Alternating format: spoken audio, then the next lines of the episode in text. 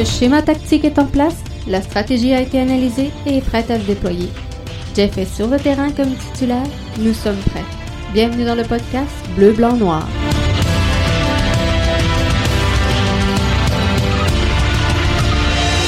Bonjour tout le monde et bienvenue au podcast Bleu, Blanc, Noir, animé par euh, Jeff Morancy. On va l'avoir, on va se placer comme il faut. Le 13 euh, octobre, donc 2020, on est en ligne avec vous pour les 30 prochaines minutes. Tout ça pour mettre la table sur le match demain qui attend l'impact de Montréal. Un match donc local à l'étranger, on va le dire ainsi alors que l'impact de Montréal évoluera au Red Bull Arena pour euh, ce, match donc local face aux Rebs de la Nouvelle-Angleterre. Euh, dans cette rencontre-là, on va regarder en euh, détail, ça fait partie du line-up de ce soir, mais tout juste avant, je veux qu'on revienne sur le dossier de Rommel Kyoto. On va écouter les commentaires de Thierry Henry aujourd'hui suite à une question de Jérémy Filosa et on revient tout de suite. Je n'ai pas été sévère, j'ai été honnête j'ai pas été sévère. Quand il y a des gens qui font des erreurs, ils font des erreurs. Rommel a eu un excès de confiance et ça peut arriver. Donc euh, voilà, si vous appelez ça sévère, ben, appelez ça sévère, j'appelle ça honnête. Dans ces images donc euh, transmises euh, par MLSsoccer.com, Thierry Henry revient sur euh, Rommel Kyoto, les propos qu'il a euh, tenus face à Rommel Kyoto, où il disait finalement que euh, il n'avait pas été sévère à l'endroit de Kyoto, mais qu'il avait été réaliste. Et je, pense sincèrement qu'il a raison. Puis je, veux qu'on réécoute comme il faut. Je n'ai pas été sévère, j'ai été honnête j'ai pas été sévère. Quand il y a des gens qui font des erreurs, ils font des erreurs. Rommel a eu un excès de confiance et ça peut arriver. Donc euh, voilà, si vous appelez ça sévère, ben, appelez ça sévère, j'appelle ça honnête. Rommel Kyoto, donc, a eu un excès de confiance. Il dit, je n'ai pas été sévère, j'ai été honnête. Euh, le travail sur la séquence de Rommel Kyoto est clairement de mettre cette balle-là au fond du filet. Et euh, dans un match où tu mènes 4 à 1, euh, il reste 5 minutes à jouer au match, il est dans ta petite poche, tu peux te permettre un certain flafla, tu peux te permettre d'essayer euh, d'impressionner soit tes collègues ou soit donc un trip personnel, une bulle, qui va faire en sorte que tu, tentes, tu tentes un coup. Par contre, lorsque euh, tu, entres en scène, que on, met la switch à on et qu'on dit Rommel, tu dois aller chercher un but. On tire de l'arrière et on a besoin de revenir dans ce match-là. Ta job, c'est d'être le plus efficient possible. Non pas efficace, non pas productif, mais d'être efficient. Donc, faut que tu ailles le bon joueur à la bonne place, au bon moment, qui fait le bon geste et Rommel Kyoto, sur cette séquence-là, n'a pas fait le bon geste. Est-ce qu'on peut, s'il vous plaît, passer à autre chose et arrêter d'en parler? Ça euh, ne fait pas lui de, de, lui un mauvais joueur pour autant. Je pense que Thierry Henry l'a clairement démontré. Il a rendu et il rend encore de fiers services à l'impact. Par contre, c'est pas une erreur sur le jeu. Il s'est pas enfargé dans ses pieds ou dans le terrain où le ballon a pas bifurqué sur euh, une ondulation quelque, part sur le terrain avant de se rendre au gardien de but adverse, qui aurait été une erreur et euh, qui aurait été pardonnable. Là-dessus, c'est une erreur de jugement et euh, Rommel aurait dû s'assurer d'être efficace et de mettre cette balle-là au fond du filet. Donc moi là-dessus, je rejoins l'entraîneur-chef de euh, l'Impact de Montréal, Thierry Henry, et euh, j'espère donc qu'on va passer à autre chose. On y en veut pas pour autant à Rommel, mais fallait qu'il la mette dedans et il a choqué. On va se dire euh, là les vraies affaires. Demain, c'est les Rebs, match qui sera présenté, donc un match local à l'étranger. J'espère que euh, vous avez été euh, visiter le site de la station. BBN Media, juste ici en haut, donc www.bbnmedia.com pour avoir le billet donc euh, d'avant-match et c'est le fun, hein? Parce que la communauté, elle grandit. Vous êtes de plus en plus à vous joindre à nous, à vous inscrire à, notre infolette. Donc, on est en train de, de, se créer une belle communauté et euh, elle va continuer à, à, grandir et on va interagir directement avec vous sous peu lorsque euh, la bulle sera assez grosse. Mais ça, commence vraiment là, à prendre de l'ampleur et euh, on le constate dans les statistiques sur les visites sur le site. Les billets sont de plus en plus lus, sont de plus en plus partagés et euh, ça, c'est euh, merveilleux. Donc, je signais aujourd'hui un billet sur le site bbnmedia.com où je faisais état un peu de ce qui allait se passer demain dans cette rencontre-là face aux Rebs. Et pour l'impact, on ne se fera pas de cachette. Il reste six matchs au euh, calendrier régulier. Six matchs pour aller faire euh, les séries d'après-saison. On peut pas passer à côté. L'impact demain doit soutirer trois points, rien de moins. On peut pas se contenter de nul. On peut pas se, se contenter d'un euh, résultat négatif, donc une défaite. Il faut absolument que l'impact de Montréal maintienne les deux mains sur le volant. Et il y en a plusieurs qui vont me dire, Jeff, si on fait un calcul savant, scientifique, avec six points, l'impact de Montréal devrait réussir à se classer. Vous n'avez pas tort, l'impact va réussir à se classer euh, avec autour de euh, six points. Par contre, c'est ici que ça se passe. C'est pas, c'est, pas au, niveau comptable. Le problème, c'est que l'impact de Montréal présentement n'est pas en mesure d'aligner les victoires. L'impact de Montréal démontre de belles choses. On a vu de belles choses contre Chicago. On a vu de belles choses face euh, au euh, Crew de Columbus. On a vu des belles choses face à euh, l'Union, mais l'impact de Montréal n'est pas en mesure de d'aligner les victoires et d'aller chercher des résultats positifs sur une longue période. Donc, on n'a pas encore cette saison réussi à aller coller deux, trois, quatre victoires. Et c'est ça que l'impact a besoin pour entrer dans les séries d'après-saison. Parce que c'est une série c'est une saison qui est longue pour l'impact de Montréal. C'est une saison qui est très difficile mentalement et physiquement parce que au-delà du voyagement, il y a euh, le fait que euh, l'impact est sorti complètement de son milieu. Donc tu sais de jouer à l'étranger, c'est une chose, mais de jouer loin des siens, d'être séparé de sa réalité, ça, c'en est un autre. Et euh, ça, l'impact le vit quotidiennement, tout comme Toronto FC et Vancouver le vivent également. Mais vous voyez, Toronto semble beaucoup moins affecté que l'impact présentement par cette réalité-là de euh, vivre loin des siens et il performe. Pour Vancouver, on le voit, c'est également une saison qui est euh, difficile. Donc l'impact se situe quelque part entre les deux réalités, celle de Vancouver et celle de euh, Toronto. Et c'est correct comme ça. Parce que soyons francs, au début de la saison, les attentes étaient plutôt basses envers cette euh, nouvelle saison de l'Impact dans Montréal. Thierry Henry est arrivé, hop, on a monté les critères on était surpris de voir qu'elle n'allait pas être sur le terrain pour marquer des buts. C'est la même formation qu'on avait. Donc, on a fait des ajustements en cours d'année et euh, l'impact, on se le cachera pas, s'en va dans le bon sens, c'est clair. C'est clair, c'est indéniable et euh, je comprends pas qu'il y ait encore des journalistes qui euh, demandent à Thierry Henry si il sent qu'on s'en va dans le bon sens. C'est ça saute aux yeux que l'impact de Montréal est euh, dans la bonne direction et fait les bonnes choses. Donc, on, on peut travailler là-dessus, mais pour le reste, là, ben, il faut attendre. Je vous l'ai dit ici dans le podcast Bleu, Blanc, Noir. Je vous le redis ce soir.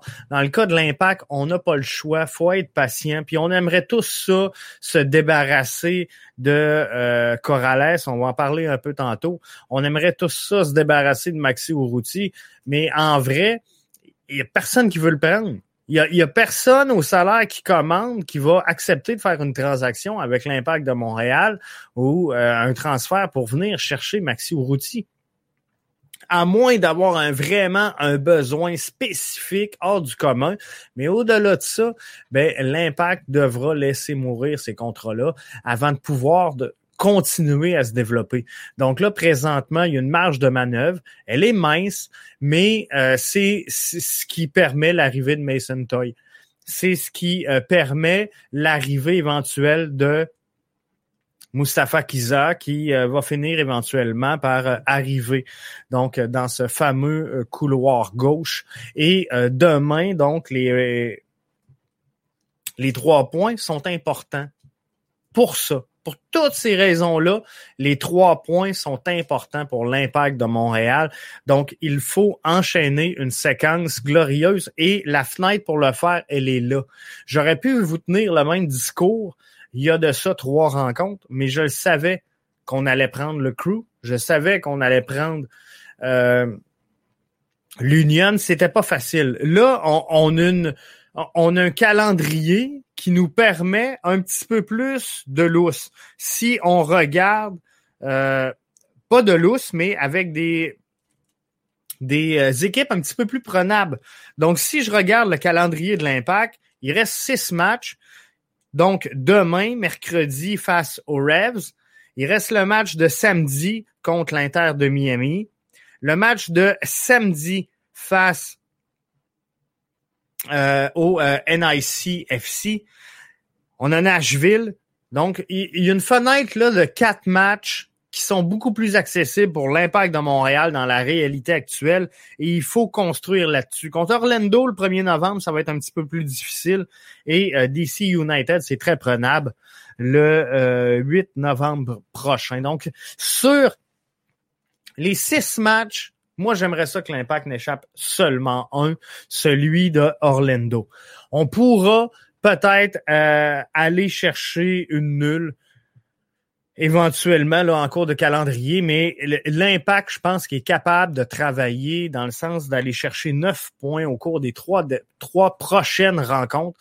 Et ça, c'est important pour le thinking, pour le mental. Je vous le disais, l'impact est loin de la maison, est loin des siens c'est pas facile de rester focus. C'est pas facile de, de, se sortir de cette réalité-là de la game. Donc, il faut euh, trois points. Pour demain, qu'est-ce qu'on fait euh, également au niveau du euh, line-up? dans le couloir gauche, on a critiqué vertement la tenue de Corrales tous ensemble sur les réseaux sociaux. Je pense que c'est unanime qu'on a un problème majeur en l'absence de Raitala sur le couloir gauche. Je vous ai demandé la question euh, Twitter et si vous avez été voir le, billet d'avant-match au www.bbnmedia.com, vous euh, savez que, euh, bon, j'ai posé la question Twitter et vous avez vu les résultats parce qu'ils apparaissent dans le billet en question. Je vous ai posé la question donc à savoir, mais qu'est-ce qu'on fait sur le couloir gauche? Parce que là, Corrales, ça ne fonctionne tout simplement pas. Je vous donnais quatre options. Est-ce qu'on met euh, Bahia sur la gauche? Est-ce qu'on revient dans un schéma à quatre défenseurs? Est-ce qu'on y va avec soit un Waterman ou un Yao? Ou encore on y va avec un euh, Balou? Et on demande à Zachary Broguillard de rester un petit peu plus bas? Je sais que c'est dénaturer Balou, mais c'était quand même dans euh, les options que je vous euh, proposais. À 53% donc euh, vous avez choisi de mettre Bahia à la place de Corrales. Et clairement, donc, il faut trouver une solution. Et 27% quand même d'entre vous disaient, Jeff, il faut revenir à un système à quatre défenseurs. Donc ça, c'est pas fou non plus. Euh, faudra dans le passé, les Revs ont, créé beaucoup de misère à euh, l'impact de Montréal. Et euh, si on regarde les, statistiques de la dernière séquence des Revs, il y a deux façons pour nous de l'interpréter. Soit qu'on peut dire les Revs sont euh, quand même dans une passe pas si pire où ils ont sur leur fiche euh, trois victoires à leurs cinq derniers départs. Donc, c'est une statistique qui est vraie, c'est factuel. Mais on peut dire également que euh, les Rebs ont gagné une seule rencontre à leurs trois derniers départs. Et ça, c'est factuel également. Et c'est quelque chose qui est vrai. Donc, New England sort d'une win face à New York City FC, s'était incliné face au Toronto FC et avait fait match nul contre Nashville. Donc, on s'entend que là, on, ne parle pas de puissance, à part peut-être euh, Toronto, mais on gagnait donc contre DC United et on gagnait contre l'Impact de Montréal. Et l'Impact de Montréal, on se le cachera pas, ça n'a jamais été facile face euh, aux Revs de la Nouvelle-Angleterre. Donc, devra travailler très, très fort et euh, essayer de ne pas donner la boîte ça, c'est important parce qu'à plusieurs reprises hier, euh, pas hier, mais dans le match de dimanche, sur plusieurs séquences, on tente de jouer le hors-jeu, mais quand on regarde euh, comme il faut les actions et qu'on prend le temps de les analyser, on se rend compte que l'impact est souvent débordé et est souvent pris en surnombre dans sa boîte. Et ça, c'est pas normal. Tu peux pas gagner des matchs et de faire prendre à tout bout de champ en surnombre dans ta boîte. Donc, il faut trouver le moyen de euh, cadrer ça et euh, ça va y aller, ça va le faire. Revs sont un club prenable. Les Revs sont une formation que euh, l'impact de Montréal peut combattre et surclasser dans cette rencontre-là, mais il faudra faire les bons choix. Les bons choix statistiquement, euh, les bons choix tactiques et euh, utiliser donc euh, le bon schéma pour essayer de vaincre les Revs de la Nouvelle-Angleterre. Et si on regarde, je, je, regarde le dernier match pardon, des Revs où ils ont réussi à aller chercher une victoire face à New York City FC. Euh, les Revs évoluaient à 4-2-3-1. Donc, c'est un schéma qui on, est capable de jouer euh, nous aussi. Et euh, c'est sûr que de jouer à trois défenseurs tout le temps dans l'axe, ça devient difficile et on, se fait souvent prendre en surnombre rendu à, la défensive. Parce que là, on se le cachera pas, les Revs vont arriver à 4 ils vont faire pression à 4. Donc, si nos joueurs de couloir se font prendre parce que euh, Corrales est beaucoup trop haut, parce que Zach, bon, c'est compromis un peu sur le jeu, on se ramasse avec trois défenseurs dans l'axe, alors qu'eux, ils vont euh, arriver à 4, c'est euh, certain. Et là, si, euh, par exemple, Parks ou euh, Sand devaient monter leurs joueurs de milieu, ben, euh, c'est sûr qu'on se fait prendre en surnombre. Donc, il faut faire très, très, très attention. Et je suis pas sûr que contre les Revs, le schéma tactique et à venir jusqu'à date, j'ai toujours laissé l'entraîneur-chef de l'impact composé. Je pense que euh, ça va de soi et son QI soccer est assez élevé pour comprendre finalement comment euh, jouer ce match-là et j'ai nul doute qu'il va s'ajuster dans le match. Mais l'autre réalité qu'il y a également, c'est les blessures. Donc, il euh, faudra voir l'alignement Thierry Henry, encore une fois, dans sa conférence de presse aujourd'hui, a été très timide à faire état de santé de son collectif. Et je, pense que bon, il veut garder ça en, réserve ou en surprise, appelez ça comme vous voulez. Mais euh, on n'a pas trop de détails à ce moment-ci à vous donner si euh, Saphir Taider euh, va bien, si Maxi Urruti euh, va bien, comment se porte l'ensemble du collectif, c'est euh, pas facile. Donc euh, d'avoir les réponses claires, les réponses nettes, les réponses précises à ces questions-là, mais on, va le voir demain, donc une heure avant le match ou à peu près là. présentement, ça, ça sort toujours un peu en décalé. Mais on va avoir les compositions et on saura vraiment ce qu'il en découle pour euh, l'impact de Montréal, mais c'est sûr que euh, au moment où on se parle, on peut euh, croire que Maxi Urruti et Saphir Tyler ne seront pas de retour puisque Thierry Henry semblait dire que son équipe est épuisée et fatiguée, au bout du rouleau. Donc, je pense qu'il y a certains joueurs qui devront se refaire des forces Alors, ça m'étonnerait qu'on puisse compter sur euh, beaucoup de retours au jeu, puisqu'il disait que, bon, on a gagné des joueurs, on en a perdu d'autres. Il parlait en termes de gagner des joueurs que euh, Mason Toy est arrivé, que Balou est revenu. Euh, mais tout ça fait en sorte que on n'a pas on n'a pas d'idée précise. Alors, c'est pour ça que normalement, dans l'avant-match, je vous présente un 11 de départ. Ce soir, je vais m'abstenir parce que je veux pas vous présenter n'importe quoi mais euh, le match de demain est prenable. Donc, si vous voulez plus de détails sur euh, la rencontre de demain, euh, bbnmedia.com dans la section euh, news, vous allez avoir le billet que j'ai composé aujourd'hui sur cet avant-match-là.